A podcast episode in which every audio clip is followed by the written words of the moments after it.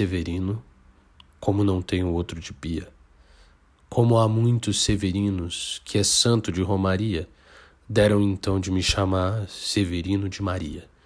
Como há muitos severinos com mães chamadas Maria, fiquei sendo o da Maria do finado Zacarias. Mas isso ainda diz pouco. Há muitos na freguesia por causa de um coronel que se chamou Zacarias e que foi o mais antigo senhor dessa sesmaria. Como então dizer quem falo, ora a vossas senhorias? Vejamos é o Severino, da Maria do Zacarias, lá da Serra da Costela, limites do Paraíba.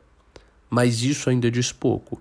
Se ao menos mais cinco havia, com o nome de Severino, filhos de tantas Marias, mulheres de outros tantos já afinados Zacarias, vivendo na mesma serra magra e ossuda em que eu vivia. Somos muitos severinos, iguais em tudo na vida na mesma cabeça grande que a custa que se equilibra, no mesmo ventre crescido, sobre as mesmas pernas finas e iguais também porque o sangue que usamos tem pouca tinta. E se somos severinos, iguais em tudo na vida, morremos de morte igual, mesma morte severina. Que a morte de que se morre de velhice antes dos trinta de emboscada antes dos vinte, de fome um pouco por dia. De fraqueza e de doença é que a morte severina ataca em qualquer idade, até gente não nascida. Somos muito severinos, iguais em tudo e na sina.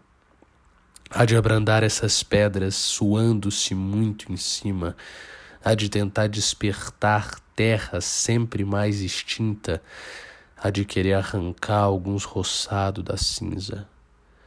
Mas, para que me conheçam melhor vossas senhorias e melhor possam seguir a história de minha vida, passo a ser o Severino, que em vossa presença emigra. O que a gente acaba de ouvir é o monólogo de abertura do livro Morte e Vida Severina, do escritor modernista e diplomata pernambucano João Cabral de Melo Neto.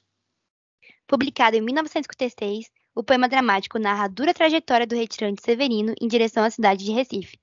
Durante sua viagem à capital pernambucana, o eulírico sertanejo percorre um caminho cheio de dificuldades enquanto reflete sobre as condições de vida que os retirantes nordestinos são submetidos em busca de uma vida aparentemente melhor. O poema de um dos maiores poetas brasileiros de todos os tempos é muito mais que uma crítica social alarmante que visa dar luz a silenciamentos e dificuldades vivenciadas por inúmeras pessoas, Brasil afora. A Antiopopeia, como é dito, de João Cabral de Melo Neto, é uma obra-prima de referência nacional e internacional. E mesmo tendo sido lida pelo grande público pela primeira vez há mais de 65 anos, refletindo a realidade do Brasil de uma década longínqua, uma cada vez mais relevante, atual e necessária do que nunca. Falando dos dias atuais, buscaremos refletir sobre a importância da poética crítica de Morte e Vida Severina e sobre o que ele ainda tem a dizer. Além disso, Vamos problematizar e contextualizar a obra com o cenário sociopolítico atual e tentar entender, afinal, o que o livro de João Cabral de Melo Neto e o relato Severino têm a ver com o direito. Meu nome é Isabela Maria.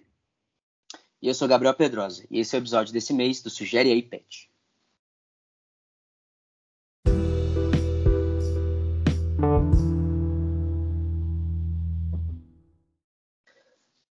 Neste mês de fevereiro, a companhia teatral Magilu, de Pernambuco, estreia seu mais novo espetáculo, baseado no famoso poema de João Cabral de Melo Neto, no Teatro do Sesc Piranga, em São Paulo. O estudo número 1, um, Morte e Vida, é um estudo cênico ou uma peça-palestra, como eles mesmos definem, sobre a trajetória de imigrantes que deixam o sertão nordestino forçadamente em busca de melhores condições de vida e de trabalho, em uma encenação que mescla o dramático e o não dramático. Segundo o diretor Luiz Fernando Marques, esse resgate do enredo de Cabral para os tempos atuais em um formato não convencional tem como objetivo convidar o público para construir um olhar interpretativo, contemporâneo e coletivo para a morte e vida severina, a fim de propor uma ruptura da visão única de Severino, que representa, para além de um imigrante nordestino, um sentimento de fuga e de esperança universal daqueles indivíduos que almejam desesperadamente uma condição de vida mais confortável. Exatamente. A ideia da novíssima montagem é reivindicar o texto de Cabral por meio do trabalho de intérpretes dessa vez nordestinos, a fim de ressignificar toda a narrativa. Porque uma obra que já foi musicada por Chico Buarque, encenada por diversos grupos teatrais na capital paulista e até já virou filme de animação, vai finalmente passar pelas mãos de artistas pernambucanos. E é por meio desse olhar que a obra se expande, de forma a demonstrar que Severino continua perdendo as esperanças também nos dias atuais. Isso, e portanto, há uma atualização da viagem Severino, o que aproxima a história à realidade conhecida do espectador. Esse exercício renova a morte e vida severina, retomando discussões que pareciam estar adormecidas. Trazendo dados, de acordo com o Instituto Igarapé, desde 2000, pelo menos 7,7 milhões de pessoas foram obrigadas a migrar por motivos alheios à sua vontade. Além disso, mais de 60 milhões de pessoas vivem hoje abaixo da linha da pobreza, sendo que mais de um terço delas vive em condições de pobreza extremas e quase 9 milhões estão em situação de fome. E esses são apenas alguns dos dados que, interligados, demonstram toda a importância de se reviver o debate social e artístico propiciado por Cabral a partir de uma nova visão, uma visão mais crítica mais atenta às demandas da sociedade atual. Por isso, iniciativas como Ensaio Número 1, Morte e Vida, são tão relevantes. Relevantes porque eles propiciam um debate e estendem a comunicação da obra com a nossa atualidade. A peça aborda questões inerentes às migrações forçadas nos dias atuais. Mudanças climáticas, desemprego, fome, uberização do trabalho e a rotina urbana tão caótica, que, por exemplo, são temas encarados de frente pela companhia Magilu, refletindo diretamente sobre a indignação de Severino. Como dito no texto, as pessoas levam somente coisas de não: fome, sede, privação. Da mesma forma que Severino percebe ao sair da sua terra, caminhando para terras úmidas e macias, ali não há algo de tão diferente. E a montagem visa ampliar a trajetória do personagem ao estender os motivos e as circunstâncias que abraçam os rumos migratórios da atualidade, com a integração de referências populares, como falas gravadas do ex-presidente Lula, de Luiz Gonzaga e músicas experimentais pernambucanas. Como afirma Jordano Castro, ator do grupo pernambucano, as questões Severino são de hoje. Todos os problemas que os migrantes enfrentaram em 1956 são acentuados pela desigualdade social e econômica crescente e por todas as políticas de exclusão, de opressão e de preconceito contra os refugiados, sejam eles nordestinos, latino-americanos, africanos ou orientais. A necropolítica que se pratica há anos no Brasil, como escreveria Achille Mbembe, o filósofo africano, é escancarada em parâmetros literais pelo poema de Cabral, e nos faz pensar que a realidade do sertão pernambucano de 65 anos atrás está mais viva e próxima da nossa realidade do que nunca.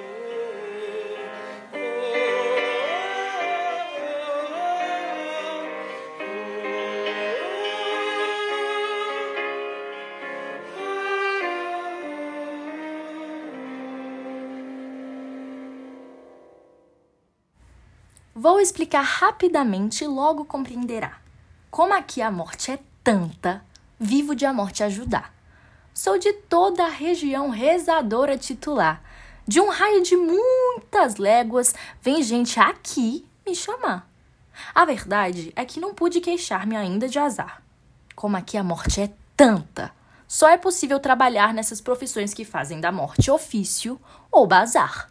Imagine que outra gente de profissão similar, farmacêuticos, coveiros, doutor de anel no anular, remando contra a corrente da gente que baixa ao mar. Retirantes das avessas, sobem do mar para cá. Só os roçados da morte compensam aqui cultivar. E cultivá-los é fácil, simples questão de plantar. Não se precisa de limpa, de adubar e nem de regar. As estiagens e as pragas fazemos mais prosperar e dão lucro imediato. Nem é preciso esperar pela colheita, recebe-se na hora mesma de semear.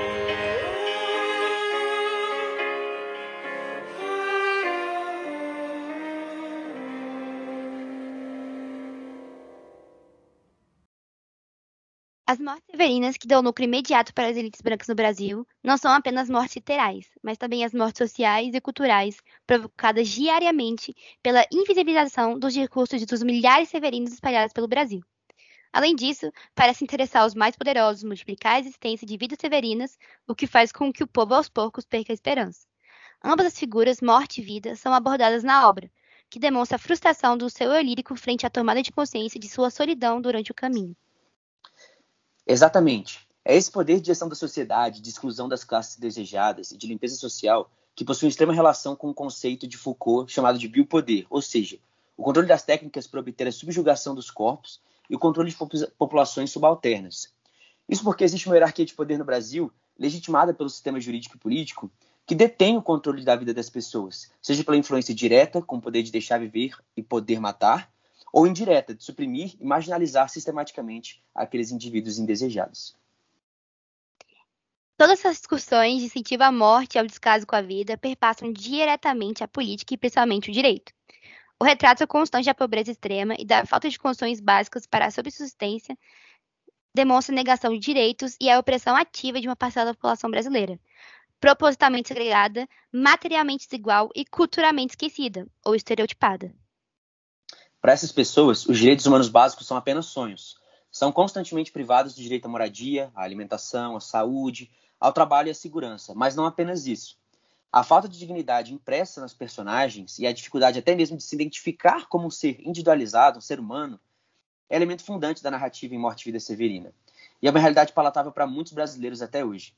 Como explica o jurista Daniel Sarmento, o déficit de efetividade da dignidade pessoa humana deriva da cultura enraizada no Brasil, que não concebe a todas as pessoas como igualmente dignas, mas consagra privilégios para uns à custa do tratamento indigno a outros.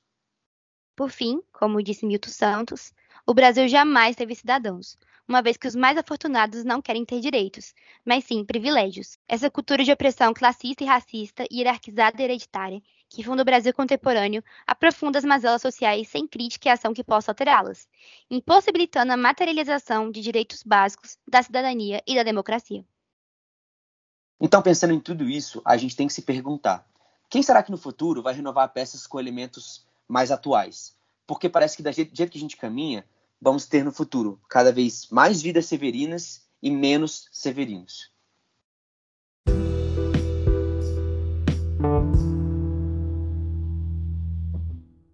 Para entender um pouco mais do que falamos, aproveitamos para reforçar a indicação da obra Morte e Vida Severina de João Cabral de Melo Neto e, se tiverem oportunidade, assistam a peça Ensaio número 1, Morte e Vida, que está em cartaz no Sesc Ipiranga até o dia 6 de março. Exatamente. Eu espero que a gente tenha conseguido, então, demonstrar a importância de, nos dias de hoje, a gente continuar debatendo uma obra tão importante como Morte e Vida Severina, dando espaço para novas interpretações e ressignificações. Eu aproveito também para deixar um agradecimento especial e um grande abraço para o Cristiano Montella de Alencastro e para a Mayara Nobre André de Mello, os dois do Departamento de Artes Cênicas da UNB, que foram os grandes responsáveis por dar vida aos monólogos do livro aqui no nosso podcast, como vocês puderam ouvir. Então é isso, pessoal. É, não se esqueçam de ficarem antenados por aqui para as novidades dos próximos programas do PET Direito. E para mais informações, por favor, nos sigam no Instagram, PetDireitoNB. É isso, pessoal. Tchau, Isabela. Tchau, todo mundo. Tchau, Pedrosa. Tchau, pessoal.